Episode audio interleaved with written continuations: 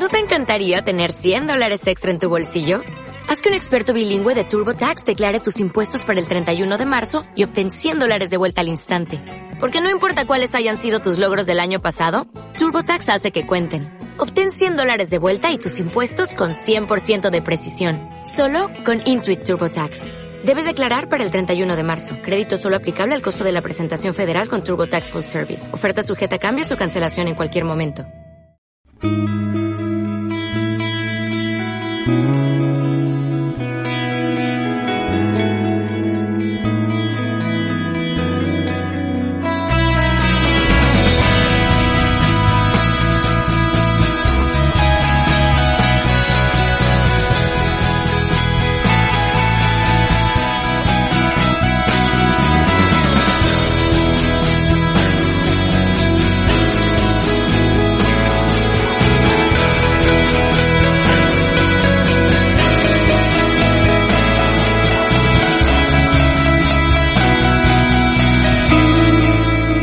Gente, soy Marco Álvarez, de John Marco en Twitter. Tengo aquí conmigo, como siempre, a Rubén Ibeas, Rubén Ibeje en Twitter. Hola Rubén. Hola Marco, hola a todos. Bienvenidos a NFL en estado puro, fuera de micro, programa número 2. Nos tomamos una semana de descanso, Rubén, que es que ni después de la Super Bowl, ¿eh? grabamos inmediatamente. Así que creo que nos lo merecíamos después de más de cinco meses pico pala todas las, las semanas. Y parece que en esta ha pasado alguna que otra cosa, ¿no, Rubén? La NFL nos ha regalado un par de noticias, ¿no? Sí, tuvimos esa semana pasada que tampoco bueno, estaba la combine, pero tampoco hubo noticias muy relevantes. Pero es normal, ya estamos en, esa época, ¿no? En, estamos a una semana de la apertura del nuevo año, de la agencia libre y lo normal es que ahora nos empiecen a bombardear con, con, noticias y las que ha habido este martes, pues yo creo que han sido dos de las más grandes que se recuerdan ¿no? en, los últimos años. Así es, tenía un guion medio hecho ya el, el, domingo y te lo comenté, se lo comenté a Rubén, que bueno, quizás no estaba Rogers, pero puede que probablemente abramos con esto. Y vaya, no solo Rogers, sino Russell Wilson, que es la otra noticia que les dice Rubén, y más, y más que han salido. Y lo que tenía en primer lugar para hablar, que era la Combine, pues prácticamente ya ha quedado que eso ha sido un evento que sucedió hace tres meses. O sea que la NFL va muy rápido. Vamos a ir rápido también, porque es que queremos tocar un poco todas las cosas. Aaron Rodgers. Rubén, felicidades, porque al final se queda y yo creo que es para darte la enhorabuena, porque no sé lo que iba a pasar con Jordan Love, pero con Aaron Rodgers está claro que sois equipo para, para ganar 10 partidos esta próxima temporada. Mínimo. Sí, hombre, yo creo que la idea, una vez que, que la franquicia hace, hace todo porque se quede Aaron Rodgers, es de seguir peleando, ¿no? La opción Super Bowl, de seguir teniendo esa ventana abierta y de, de, conseguir avanzar en playoff más de lo que de lo que han hecho sobre todo el último año no eh, hombre hay que ver todo todo el, el, cuadro de la de la NFC en la que la división no es una división complicada la NFC ahora mismo pues tiene a Green Bay como uno de los tres cuatro mejores equipos de la conferencia entonces yo creo que ese paso la franquicia lo, lo tenía que dar no yo creo que no era el momento de deshacerte de... Bueno, nunca es el momento, pero este momento yo creo que no es el adecuado para deshacerte de tu mejor jugador, de tu jugador franquicia de los últimos 18 años o 16 años, pero creo que es la, la manera correcta de proceder de, de, Green Bay, ¿no? Sí, los insiders americanos pues mmm, informaron de un contrato de cuatro años, 200 millones de dólares, pero luego mmm, Rogers al poco tiempo, o el pie de Rogers, porque no sé muy bien quién habla cuando publica esa cuenta de Twitter, dijo que, que no tan rápido, Rubén. No sé si tú te has enterado de algo, porque da un poco la sensación de que, no sé, no sé lo que piensas tú, que aunque se ha reportado esos cuatro años, que puede que sea esta próxima temporada y quién sabe el año que viene, porque hay, hay otra duda, que es esa opción, esa cláusula que tenía Rollos para poder ser agente libre verdaderamente, y no sé si esto se ha perdido en esta nueva negociación, Rubén. Es que no sabemos, es que estamos con los ojos eh, tapados ahora mismo. Es que mm, eso que salió, lo, lo, dijiste tú, ¿no? Rapaport salió diciendo que eran cuatro años, la extensión de cuatro años, 200 millones de dólares, 153 garantizados. Pero propio, bueno, primero fue Pat McAfee quien dijo que no y luego fue eh, el propio Aaron Rodgers quien salió en redes sociales diciendo que, no era... Lo que pasa es que con Aaron Rodgers hay que tener cuidado ya con las palabras que usa. Porque dijo que no era mm, preciso, ¿no? Que, que no era, mm, ¿cómo decirlo? Inaccurate era en, en, inglés, no, no, no, era del todo así, ¿no?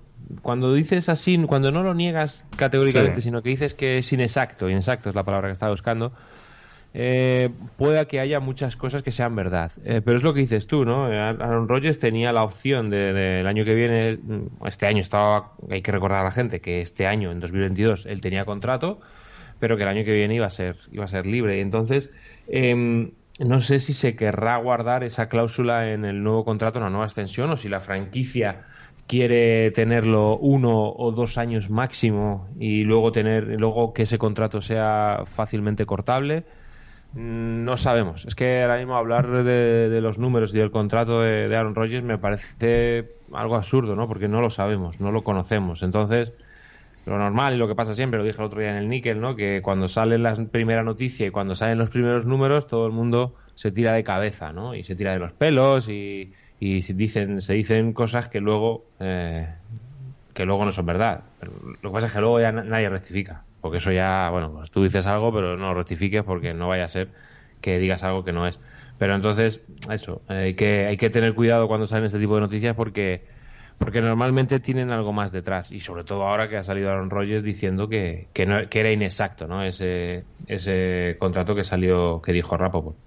Claro, y es, en mi opinión, es clave. Más allá de los números, si Green Bay ha conseguido que esa cláusula se elimine, para mí los 50 millones al año, si fueran esos números medio exactos o no, aproximados al menos, para mí sería un buen negocio, sinceramente, porque tienes al, dos veces MVP de la liga, que es lo que yo siempre, es cierto que estas últimas semanas pensaba que no iban a llegar a un acuerdo, de hecho creo que el, que se haya retrasado tanto es porque han, ha, ha estado bastante tensa la cuerda, no ha sido una negociación fácil, pero si Green Bay ha conseguido que esa cláusula se haya eliminado, si a lo mejor es finalmente un último año el que hace Rogers en 2022, pues podría el año que viene, fijaros lo que ahora hablaremos que ha dado Denver para hacerse con Russell Wilson, pues qué podría pasar con Aaron Rodgers.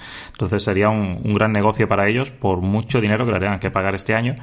Y bueno, ya sabéis que prácticamente la, el 40% de una plantilla NFL va con contratos o de rookie o de jugadores que no cobran apenas dinero y que luego todo el grueso del salary cap, que este año se ha ido ya a más de 200 millones, pues se dedica básicamente a 8 o 10 jugadores que son las estrellas. Así que bueno, porque Rogers cobre 40, 45 o 50 millones, no va a haber problema para que la mayoría del núcleo duro que tiene Green Bay se continúe en plantilla. Y luego el otro lado de la moneda es Jordan Love, mm, Rubén, porque ahora ya se pone en duda la continuidad del, chico a largo plazo o incluso a corto. No sé si lo ves saliendo ya en esta misma offseason, que el otro día te leía, que le ves más valioso que, los que se presentan este año al draft.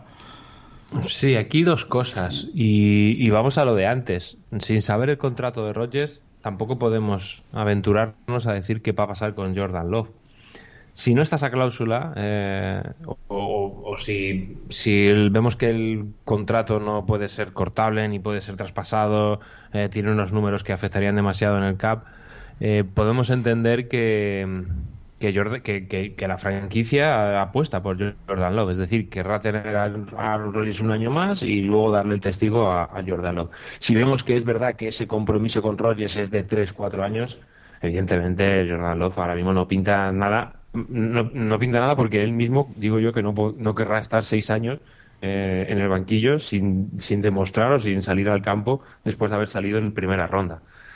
¿Qué ocurre? Que para mí es eh, ese compromiso con Rogers, si es verdad que es lejano, mm, el mejor momento para, para, poder, o un buen momento para poder venderlo y sacar alguna tajada es, es este verano, ¿no? Porque no hay, eh, para mí no hay del talento en el draft tiene o que, o que nos enseñó en su, en, su etapa en college Jordan Love. Creo que él es más talentoso. Luego tenemos la contrapartida de los contratos rookie. Si tú eliges a un quarterback este año en el draft, vas a tener cuatro años de, de, contrato rookie, mientras que con Jordan Love, si lo traspasas, ya solo te van a quedar dos años de contrato rookie. Además, vas a tener que ejercer la opción del quinto año en marzo del año que viene, antes de marzo del año que viene. Entonces, eh, entiendo que es un pequeño riesgo para el equipo que lo pueda coger por eso, ¿no? Porque quizás eh, un equipo que ahora mismo necesite quarterback y que quiera adquirirlo en el, en el draft, pues va a tener cuatro años a un quarterback con, un salario irrisorio para lo que suelen cobrar los, los quarterbacks. Con, Jordan Love sería la mitad. Eh, pero yo insisto, yo creo que, que hay equipos que, que en vez de elegir en gastarse, o por lo menos gastarse una primera ronda en en, un quarterback este año en el draft. Yo creo que por una segunda ronda, quizás Green Bay sí lo podría. Una segunda ronda, algo más, una segunda, una media, una, una ronda del, tercer día. Pero sí que creo que un equipo que aspire a tener un quarterback este año después del draft eh, puede guardarse esa primera ronda y gastarse a lo mejor la segunda en, en Jordan Love. Sí, y dos pensamientos por mi parte, ya cerramos este tema, que era el más importante de la semana, de Aaron Rodgers y los Green Bay Packers, y Jordan Love en este caso. Eh, por un lado, el hecho de que, bueno, a lo mejor podéis leer o escuchar, bueno, si Green Bay finalmente renueva a Rodgers a largo plazo es porque piensan que Jordan Love no vale. Hombre, yo ahí sería cauteloso porque Green Bay conocía a Rodgers de hace 15 temporadas y, y drafteó a su sucesor pensando que en principio no iba a estar a buen nivel en el futuro, Aaron Rodgers. Así que yo ese juicio de talento por parte de los Packers en la posición de quarterback lo pondría en duda, así que no descartaría que Jordan Love pueda ser un buen jugador. De hecho, es que estamos hablando de un tipo que ha sido dos veces MVP. Es que tendrías que pensar que Jordan Love es Patrick Mahomes para no haber intentado que continuase. Y por otro lado, el hecho de que Jordan Love en su momento pues fue un, un prospect, digamos, un poco polarizante. Es decir, había opiniones de que era un jugador de primera ronda, Green Bay lo consideró así, de hecho hasta traspasó para meterse en esa primera ronda, mientras que hay otros equipos que probablemente no hubiesen escogido a este jugador hasta mucho más atrás en el draft, porque se le consideraba un jugador de cierto riesgo. Así que eso quizás pueda repercutir en el mercado que pueda haber, en la pelea entre, no es lo mismo, dos, tres equipos que a lo mejor cinco o seis, porque si coincide que los que estén necesitados pensaban que no era un jugador válido hace un par de años, pues a lo mejor por ahí sufre Green Bay. Es lo mismo que luego vemos en las fines de semana del draft cuando hay jugadores que salen más alto o más abajo de lo que pensamos. Bueno, iremos viendo cómo se desarrolla el tema. Lo importante, lo primero que hemos dicho, Roger sigue en Green Bay, Green Bay continúa siendo un, favorito claro. Y bueno, no queremos ser sarcásticos, pero luego dirán que Packers no pueden ganar con él cuando llega la derrota en enero, que les llega a todo el mundo menos a uno. Pero ahora sí que se les dice que son los máximos favoritos. Así que, bueno, y de hecho, al hilo de esto, tampoco quiero ser sarcástico, Rubén, vamos con él, pero lo soy, porque sabes que, bueno, soy el malo de los dos un poco, pero... ¿Tú eres el malo? Sí. Primera noticia. Claramente, claramente. Pero soy como Gute. Mm, camuflo mi, imagen, Rubén. Russell Wilson a Denver y ahora diré el paquete y demás. Una cosa que he leído, Rubén. Claro, es que ahora Denver puede competir, porque ahora tiene quarterback, Rubén. Entonces, ¿por qué se ha echado a Big Fangio? Entonces, Big Fangio tenía que haber, metido a este equipo en playoffs con los Chiefs en la división, sin, ese quarterback que ahora por fin tienen. Son cosas que a mí me fastidian, digamos en el buen sentido, pero me llama la atención. Y ahora, ahora hablamos del, del traspaso, perdón.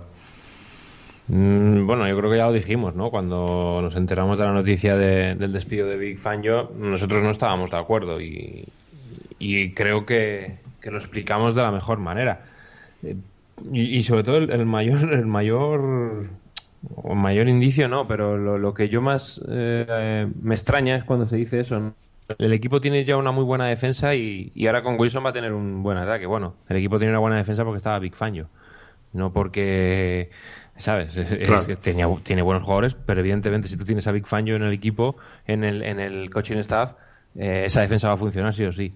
Entonces, claro, ahora ya no está Big Fangio. Entonces, a, ver si ahora esa defensa es tan buena como lo era en estos, estos últimos años, ¿no? Y bueno, sí, a mí me parece muy injusto. A mí me parece bastante injusto que Big Fangio no haya podido tener un quarterback de nivel para, para, para poder intentar eh, hacer de, Denver un equipo contendiente, ¿no? Como se supone que, puede ser ahora. Y es, es lo mismo que lo de Drew Lock. Nadie quiere a Drew Lock, pero Big Fangio tenía que ganar 12 partidos con Drew Lock cuando vuelva a titular. Entonces, es, es, raro, es esas contradicciones raras que, que hay, ¿no? Sí, el coordinador defensivo de Denver es un, para mí desconocido, es Giro Evero, que es un ex asistente en los Rams la temporada pasada como coordinador de, jefe de la secundaria y antes específicamente de safety, o sea, hasta siempre ha estado con McVeigh, digamos, en, esta etapa en Rams, pero hasta hace esta pasada temporada pues era simplemente un entrenador de ni siquiera de una unidad completa, de, una línea de la defensa, era, era, el coach de safeties. Y ya la temporada pasada fue el de defensive backs al completo, o sea que vamos a ver qué pasa por ahí, por supuesto sabéis que el head coach es Nathaniel Hackett viejo conocido de los Packers. Bueno, el traspaso es dos primeras rondas que van a Seattle, dos segundas rondas, una quinta y tres jugadores. El que ha comentado Rubén, el quarterback Drew Locke, Shelby Harris, un, buen defensive end de estos que hace un trabajo oscuro, pero que es un jugador importante, y luego Noah Fant, un Tyren que hace un, bueno, pues hace, yo creo que solo dos, tres temporadas salió en primera ronda, bueno, no ha terminado de explotar los Broncos reciben, además de Russell Wilson, una cuarta ronda. Esto de hablar ahora de ganadores perdedores, bueno, es, bastante relativo. Yo creo que al final está claro que, aunque luego estos picks puedan ser Hall of Famers, Seattle pierde en el sentido de que se le va un quarterback élite porque además se les va porque hay una mala relación, no porque el jugador esté en declive alguno. Yo, mm, a ver, yo creo que son dos equipos que van en dos caminos distintos, eh, totalmente opuestos, y creo que los dos pues eh, tenían que terminar encontrando, ¿no? Se tenían que terminar encajando ese trade porque, por lo que decimos, ¿no? A Denver le faltaba un quarterback y con un quarterback de ese, de ese nivel aspiran a, casi todo, o por lo menos son contendientes, es un equipo que tiene muy buena plantilla, un equipo que, que tiene que ganar partidos, lo que pasa es que, bueno, está en una división complicada y los Seattle Seahawks está claro la dirección que llevan. Y la dirección que llevan es la de reconstruir.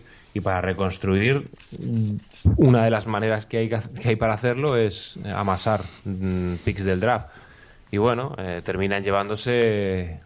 Yo creo que algo que, bueno, que, les tiene que hacer. Mm, les tiene que servir para montar un buen equipo. ¿Qué ocurre? Y es lo que yo llevo pensando estos días: es que los últimos drafts de, de Seattle no han sido buenos.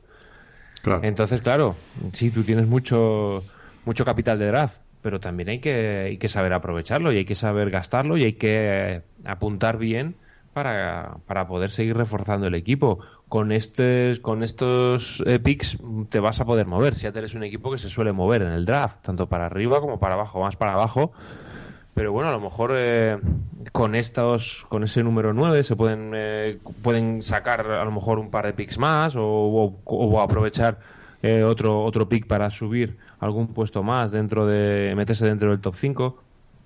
no se sabe, de momento no, no, no, sabemos cuál es la idea ¿no? de, de, Seattle, pero lo que sí que tenemos claro es que Denver tenía un objetivo que era conseguir un quarterback de, de mucho nivel y Seattle tenía un objetivo que es eh, darle el equipo a Pete Carroll, eh, olvidarse de Russell Wilson y volver a poner y volver a dejar que el entrenador, que el veterano entrenador, construya un equipo campeón.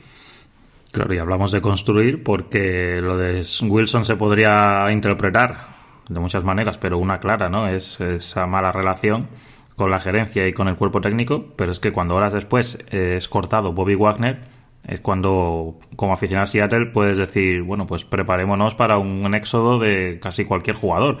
Porque además, Rubén, nadie, nadie podría haberle ofrecido algo a cambio de Bobby Wagner, porque Bobby Wagner es cortado. Es decir, ni siquiera un pick de sexta, de séptima ronda por un jugador que para mí el año pasado todavía estuvo en la élite de su posición. Me resulta bastante sorprendente no quiero decir poco ético, pero los dos jugadores más importantes de la franquicia los empaquetas en cierto sentido el mismo día en la off-season de esta manera tan fría. Los mensajes que luego han puesto ellos, que hemos visto de otros jugadores que se han retirado, pues estos posts en Instagram, pues mucho más largos. Estos prácticamente es que han dicho adiós Seattle, gracias y fuera. Mm, me deja muy mala sensación. Sí, sí puede ser. Sí puede ser que dos jugadores tan importantes como ellos en la consecución de, esa Super Bowl eh, se vayan a ir así, ¿no? Bueno, esperamos que a lo mejor a lo largo de los días pues pues haya otro otro otra manera de despedirlo, no sé, pero sí que es sí que es raro, ¿no? Que han sido han sido, vamos, podemos decir dos jugadores absolutamente leyenda de esa de esa franquicia. Sí, desde que ellos llegan en 2012, es decir, 10 temporadas, puedo decir, yo creo que con rotundidad que han sido el mejor jugador de ataque y el mejor jugador de defensa. de un equipo que se ha metido en playoffs pues, prácticamente todas las temporadas. Hasta el año pasado siempre habían tenido récord positivo con dos Super Bowls. Quizás Wagner en defensa no fue el más talentoso, pero al final es el que estuvo desde el principio hasta el final. Sherman se fue, Thomas se fue, Chancellor se retiró.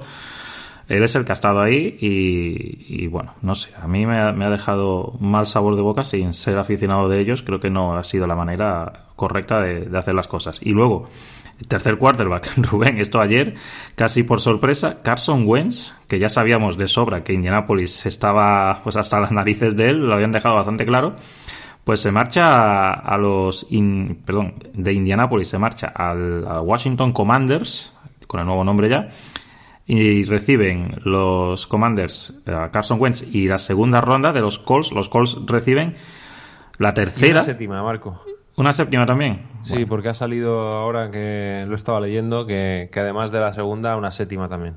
Vale, bueno, en realidad cambian las segundas rondas. Washington manda la suya, Indianapolis manda la suya, así que bueno, por ahí no es tan importante. Así que básicamente se puede reducir a Carson Wentz llega a Washington Indianapolis recibe un par de terceras. Una tercera ronda seguro este año, la del año que viene, que podría ser una segunda si Carson Wentz juega el 70% de, de snaps, que a ver, porque Carson Wentz es un jugador que luego tiene cierto historial de lesiones.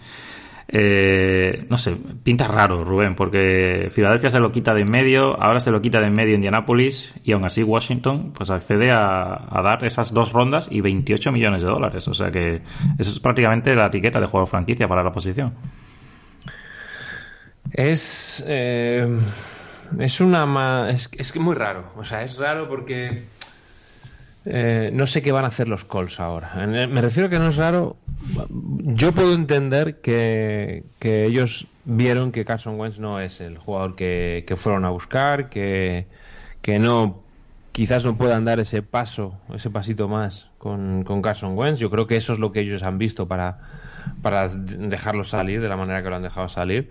Eh, el problema mío con Indianapolis es ¿qué, van a buscar ahora o, qué quieren conseguir ahora? ¿no? Porque el equipo prácticamente lo tienes hecho. Eh, Garópolo es el que estaba sonando. Buen quarterback, Rubén. Buen quarterback, sí. Yo, yo creo que necesitas algo más que Garópolo para, para ganar con, con Indianapolis. Es verdad que tu juego terrestre es, es, muy bueno, es verdad que tu defensa está muy bien trabajada. Cuidado que se ha ido Everflux y es lo que decíamos antes con Fangio, ¿no? Eh, con Everflux esta era una buena defensa, veremos a ver quién es el que se hace cargo ahora de la, de la defensa.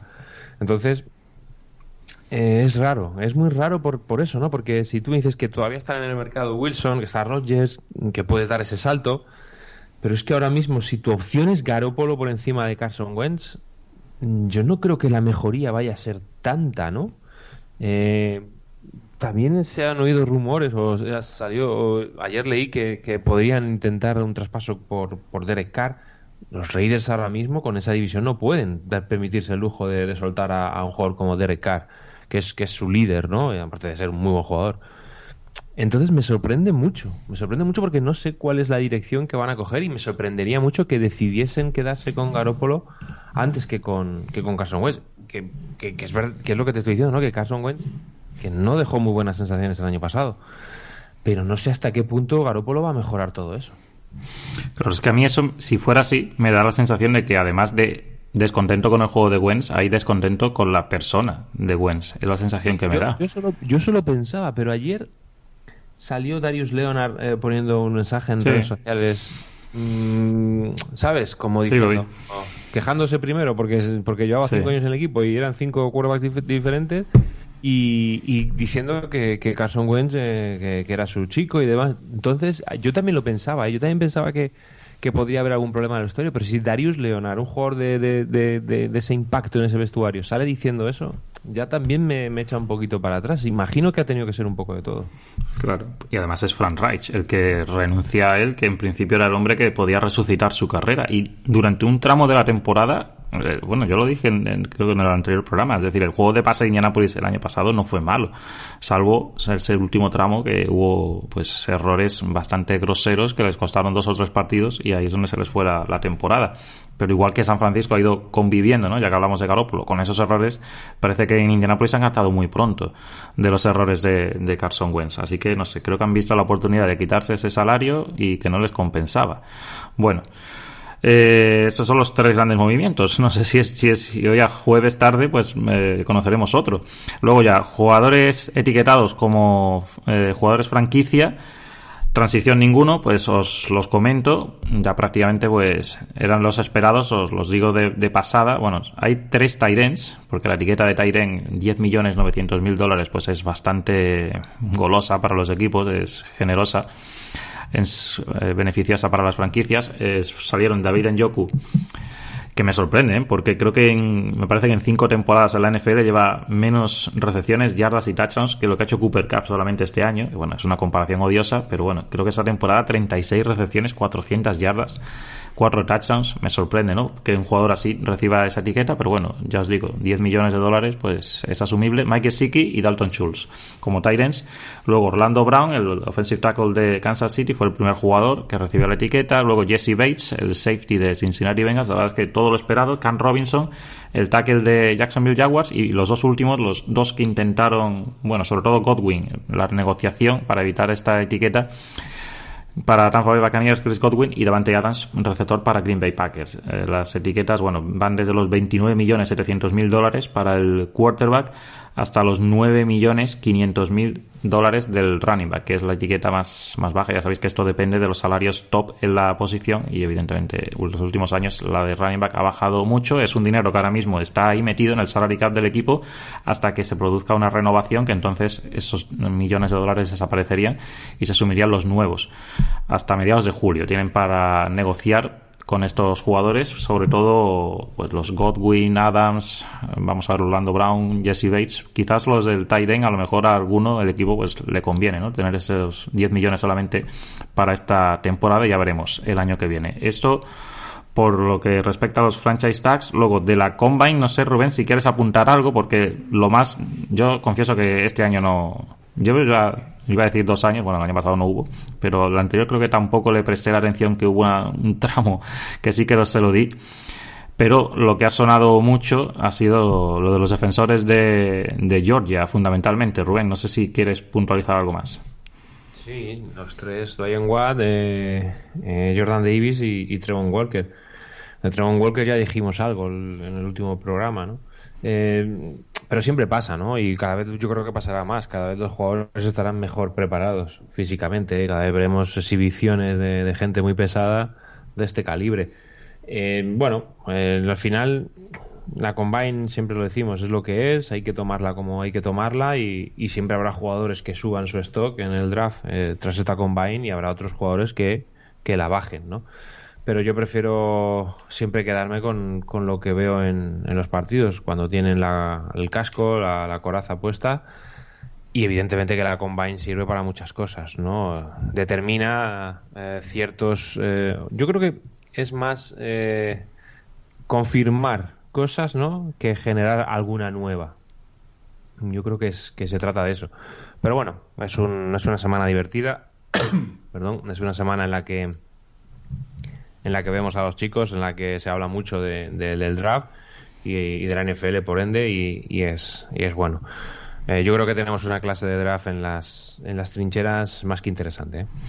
Sí, pinta que son las dos posiciones estrellas. Una combine que se celebró en Indianapolis, pero que está en duda, porque era el último año de contrato que vaya a continuar allí, aunque las revisiones son muy buenas siempre, pero por supuesto el dinero manda y quizás alguna otra ciudad pues quiera meter ahí dinero para que la NFL traiga este evento a su ciudad. También destacaron los, los defensive backs que establecieron récords en la velocidad, porque hubo creo que nueve jugadores que bajaron de no, 9 no, 13 jugadores que bajaron de las 4.40 en las 40 yardas y es algo que no tenía precedentes, liderados por Keylon Barnes, que hizo 4.23 de Baylor, que bueno, es una universidad que destaca, ¿no? Los jugadores por la velocidad punta, pues creo que ese, ese 4.23 creo que era la, tercera mejor marca de todos los tiempos, pero bueno, contexto porque, por ejemplo, la posición de corner no tiene por qué ser el, jugador más rápido el mejor en la posición porque, bueno, luego la liga no está precisamente inclinada últimamente para los lanzamientos muy en profundo.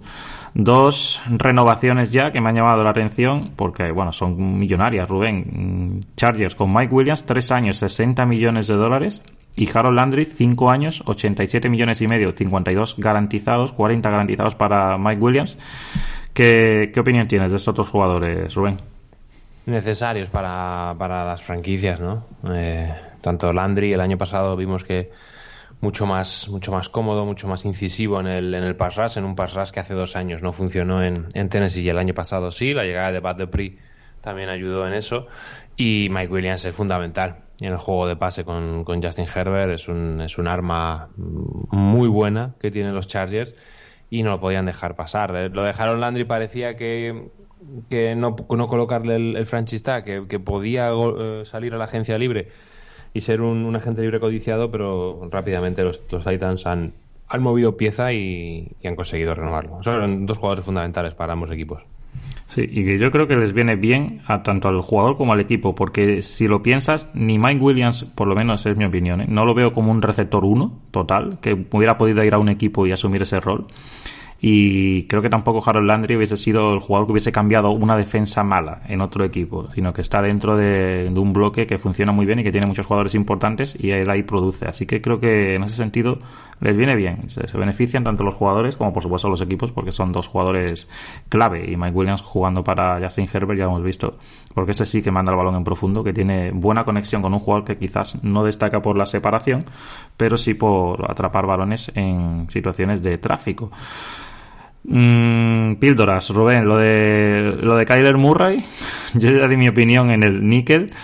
¿Qué opinión te merece a ti el tema este? Porque pinta un poco también raro.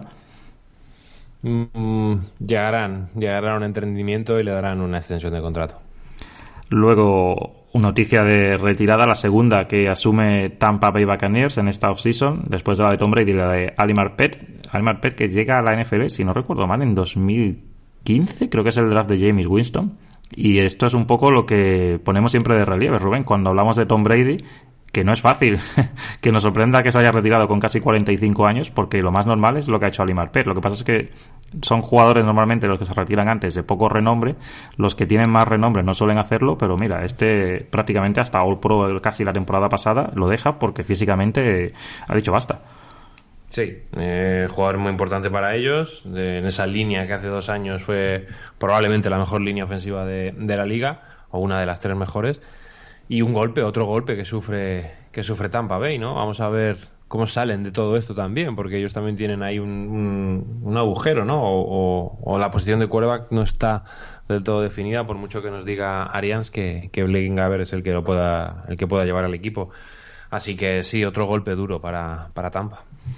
Luego, de receptores, a Mari Cooper. Mm, se ha informado que Dallas está buscando pues acompañante para un traspaso. ¿Qué, ha pasado con la carrera de este jugador, Rubén? ¿Qué, has visto este último año en Dallas? Porque es cierto que su producción ha bajado bastante y no termina de, cumplir lo que pensábamos cuando salió de Alabama en college. Es raro, ¿no? Porque Amari siempre ha sido un. Me ha parecido a mí un jugador, no sé si diferencial, pero sí un jugador que que tiene muchos registros dentro de un, de un campo de fútbol y que con Dak Prescott genera una muy buena química. Parece que se inclina Dallas por, por extender el contrato de Michael Gallup, confía más en, Michael Gallup y sobre todo en, en CD Lamb, ¿no? Pero sí es raro, sí es raro. Es un, hombre, es un, es un contrato grande, es un contrato de mucho dinero pero yo sigo pensando que si Amari Cooper sale de Dallas y, va a un equipo que tenga un, un wide receiver uno o un par de wide receivers más o menos importantes, eh, tener a Amari Cooper te da un salto de calidad enorme. Tiene un talento espectacular, pero da la sensación de que necesita siempre alguien que, esté manejando un poco esa cabeza. Y luego, hablando de cabezas, Calvin Ridley, sancionado para toda la temporada 2022 por involucrarse en apuestas. Rubén, que luego hemos visto un poco, bueno, luego salió él diciendo que habían sido simplemente 1.500 dólares. Bueno, nuestro, nuestro sueldo de una semana, ¿verdad, Rubén? Lo decía como si, como si no hubiera pasado nada. Se ha hablado del doble rasero, que yo creo que aquí también un poco, bueno, sabéis que la NFL tiene muchos acuerdos desde hace pocos años acá con casas apuestas y demás, pero por supuesto los jugadores están completamente fuera de, esta, de este negocio. Por las comparativas luego con jugadores que han hecho otro tipo de conducta, pues ilícita y que luego pues no han sido sancionados por un año. A veces, no sé cómo lo ves tú, Rubén, pero creo que también la NFL se la ve como el juez supremo de todo y creo que si jugadores han cometido delitos, pues también se les deben juzgar desde fuera. No sé, no sé cómo ves tú esto, Rubén. Es una guerra perdida. O sea, la NFL va a sancionar como quiera, cuando quiera y, porque quiere. Entonces, nos podemos rasgar, las vestiduras, podemos quejarnos todo lo que queramos, pero la NFL eh, va a actuar así. Y desde que está Godel, eh, él es eh, juez y jurado de, todo y, y, a su disposición. O sea, él ve una falta muy grave lo de apostar. Es verdad que los jugadores están, tienen terminantemente prohibido apostar en, en, con partidos de la propia competición. Es verdad que Calvin Ridley no estaba jugando en ese momento en los Atlanta Falcons. Es verdad que, bueno, pues mm, muchos, muchas cosas que, muchos argumentos en, en contra de esa sensación. Pero ya hemos visto cómo ha actuado otras veces y, y es verdad que no hay un, reglamento penal eh, dentro de la NFL para una vara de medir en la que diga si haces esto te van, caen tantos, si haces lo otro te caen otros tantos, ¿no? Aquí es, eh, es lo que Godel diga y eso no va a cambiar, porque eso es así, los 32 equipos eh, lo tienen muy claro, el, la diana de todos va a ser siempre Godel, él acepta eso porque cobra muchísima pasta y no va a cambiar. Así es. Bueno, mala, mala noticia para los Falcons, por supuesto. Y bueno, cerramos con un par de noticias para, bueno, que estéis al tanto, por si acaso no lo, no lo habéis escuchado. Bueno, la NFL suspende, en un acuerdo con la Asociación de Jugadores, el, todas las normativas relacionadas con el protocolo del COVID-19, algo que, bueno, yo creo que ya hacía semanas que esto era semi-oficial, pero bueno, ya se ha confirmado, así que, bueno, se eliminan esos trailers que tenían para hacer los test.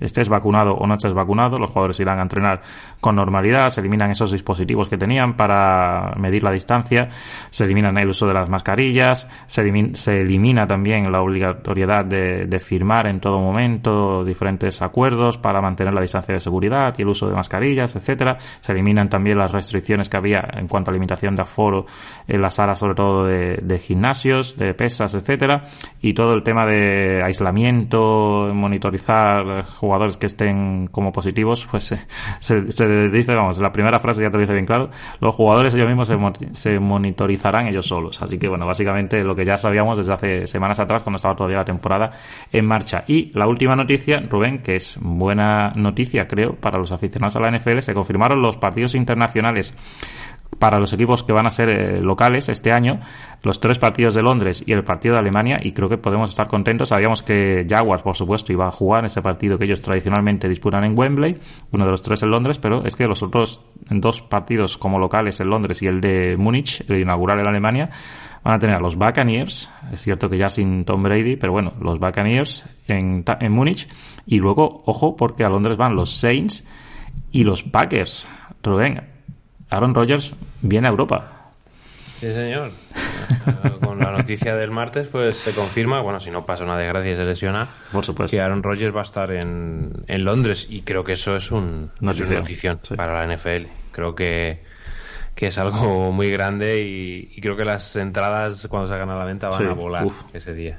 Así es, sí. Me, escribía un aficionado de Green Bay por privado para que le, hiciera una pequeña apuesta de cuándo podía ser ese fin de semana. Hombre, calculad que entre la semana 4 y la semana 10, por si queréis ir buscando hoteles, aviones o arriesgarse a reservar algo que no tenga cancelación, pues porque ese partido efectivamente puede, puede ser, yo creo que probablemente, no sé cuál, cuál será el rival, por cierto, no lo he dicho, pero también los Cardinals serán el local del partido de México pero ese partido de Green Bay en particular, porque bueno, los Saints, todos habían jugado ya fuera, los Saints han jugado dos veces en Londres, también han pasado por aquí, por Europa, pero Green Bay no había salido nunca de las fronteras. Está claro que el noveno partido que se añadió en el calendario de local para cada conferencia en, respectivos años, pues ha influenciado mucho para que al final los Packers pues tomasen la decisión de este año de desprenderse de uno, porque bueno, al fin y al cabo ellos van a seguir teniendo ocho partidos de locales y es que si os fijáis, salvo Jaguars que tiene ese acuerdo, todos los demás son equipos de la conferencia nacional, los Saints, los Buccaneers, los Packers y los Cardinals, así que bueno, normalmente eso va a ser así, en años pares pues será la NFC el que ejerza de local y en los años impares pues eh, será la conferencia americana, así que bueno, veremos. Normalmente suelen ser partidos interconferencia, aunque algunas veces meten interdivisional, pero sea cual sea el rival, solo por ver a Aaron Rodgers, ese partido va a generar mucha expectación. Y los Packers. Los Packers es un equipo que yo creo que viaja mucho allí, pero yo creo que también los aficionados de, Europa viajarán en masa para, acudir a ese partido. No sé si, si tú también, Rubén. No, yo tengo que trabajar en la tele. Tienes que trabajar, ¿no? Ah, vale. No, no, puedo ir. pero, lo, pero lo contaremos. Eso con seguridad, Rubén. Muchísimas gracias como siempre. Pero bueno, vamos a ir sin decir que... Ah, sí, sí, sí. Sí, sí, por supuesto. Dale, dale. Pero ¿cómo va a ser esto, Marco? ¿Cómo puede ser que se te olvide que Alejandro Villano se ha retirado? Pues sí, ayer salió la noticia, ¿no? Por supuesto, sí, sí, sí. Se, eh, se retira tras siete años de, carrera, ya sabéis, en seis años en los Steelers y uno, este último, en los eh, Baltimore Ravens.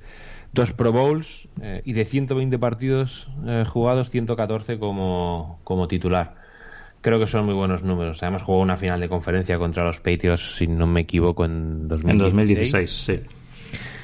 Eh, así que es una carrera, yo creo que brillante. Eh, además, mm, currada al máximo porque él fue undrafted, fue un jugador que estuvo dando tumbos por, por ahí, por los Eagles y demás, en Practice Squad y demás, jugando de Titan al inicio y demás. Y, y, terminó asentándose y terminó siendo uno de los mejores left tackles de la liga, así que creo que su carrera ha sido, ha sido brillante y además ha sido un, placer y un honor eh, eh, haber estado viéndola, ¿no? Haber, estado, haber tenido la oportunidad de haberla vivido en directo. Sí, había tantas cosas metidas en el guion y esto ha sido de anoche que ni me he dado cuenta de, meterlo y luego ya hablándose es que se me había pasado por completo. Sí, estoy completamente de acuerdo. Es que la carrera de Villanueva, Villanueva que, bueno, aparte de toda su carrera que ya sabéis, eh, no incluye el fútbol como lo número uno en su cabeza, pues ni siquiera era un jugador de, línea. Era es un jugador que en la universidad pues era Tyren y que luego realizó ese cambio, que incluso lo llegaron a intentar aprobar los Eagles en su momento en la defensa. Así que bueno, la verdad es que la historia es muy bonita. Y otro de esos jugadores que, bueno, tiene 33 años Alejandro, ha jugado, pues ha jugado todos los partidos, Rubén, todos. Desde que está en la NFL no se ha perdido ni un partido que yo creo que eso es un dato muy relevante, pero que vuelve a poner, vuelve a subrayar lo que es esta liga, que es, que es una liga que, destroza físicamente el cuerpo de, estas auténticas bestias. Y si Alejandro dice basta, pues podéis imaginaros el nivel de exigencia que mantiene esta NFL. Se le veía a Alejandro el año pasado algún que otro partido, yo recuerdo contra Chicago, contra Robert Quinn, por supuesto los duelos con Garrett, que a Alejandro le faltaba ese puntito porque Alejandro ha sido un muy buen tackle, como tú has dicho, Rubén, con esas dos Pro Bowls en los años 2017-2018. Para Ben Roethlisberger fue un, gran apoyo en aquel gran ataque que tuvieron Steelers y sin duda que creo que es una carrera muy, muy meritoria para un jugador que llegó tarde a la NFL, pero que luego pues ha conseguido siete temporadas de un nivel extraordinario. Así que nuestras felicitaciones para Alejandro Villanueva. Y bueno, también se me había olvidado, Rubén, por si acaso nos estáis escuchando alguno desde el País Vasco, que mañana ya estamos cogiendo el avión y que el sábado estaremos allí en la FNAC de la Alameda Urquijo a las 12 de la mañana para hablar de, Tom Brady. De Tom Brady y yo no sé qué me da. De Aaron Rodgers. Vamos a hablar de alguien más también, ¿eh? me da la nariz. Pero ah. bueno, ahí estaremos para contestar preguntas, para firmar libros, ya sabéis, eh, todo el que quiera acercarse eh, pues ahí estaremos para pasar un rato divertido, como, como ha sido en Madrid y en Barcelona, que lo hemos pasado muy bien, que la gente se lo ha pasado muy bien, y, a seguir disfrutando de, hablar de la NFL y de Tom Brady. Así es, estará Javi con nosotros, Javier López, y bueno, si no... si no podéis si no podéis entrar sabéis que firmamos hacemos fotos lo que queráis eh, después del acto. Así que bueno calcular más o menos, porque van a entrar los que lleguen primero, aquí no hay inscripciones, los que lleguen primero y, si vais con el libro tenéis un bonus. Así que, bueno, muchísimas ganas y tengo curiosidad por ver qué equipo gana en la afición, porque cuando llegamos a Madrid, claramente Patriots era el dominador, que yo creo que era lo que esperábamos, pero en Barcelona nos encontramos que eran los 49ers. Así que a ver en Bilbao. Con qué nos sorprende la gente del norte. Exacto. Pero muchísimas ganas de, estar con vosotros en ese evento en Bilbao. Rubén, muchísimas gracias como siempre. Ahora sí. Muchas gracias, Marco. Un saludo para todos. Por hoy hemos terminado. Chicos, chicas, continuaremos con más NFL en estado puro. Pulling up to Mickey D's just for drinks. Oh yeah, that's me. Nothing extra, just perfection and a straw. Coming in hot for the coldest cups on the block. Because there are drinks. Then there are drinks from McDonald's. Mix things up with any size lemonade or sweet tea for $1.49. Perfect with our classic fries. Price and participation may vary. Cannot be combined with any other offer. Ba da ba ba ba.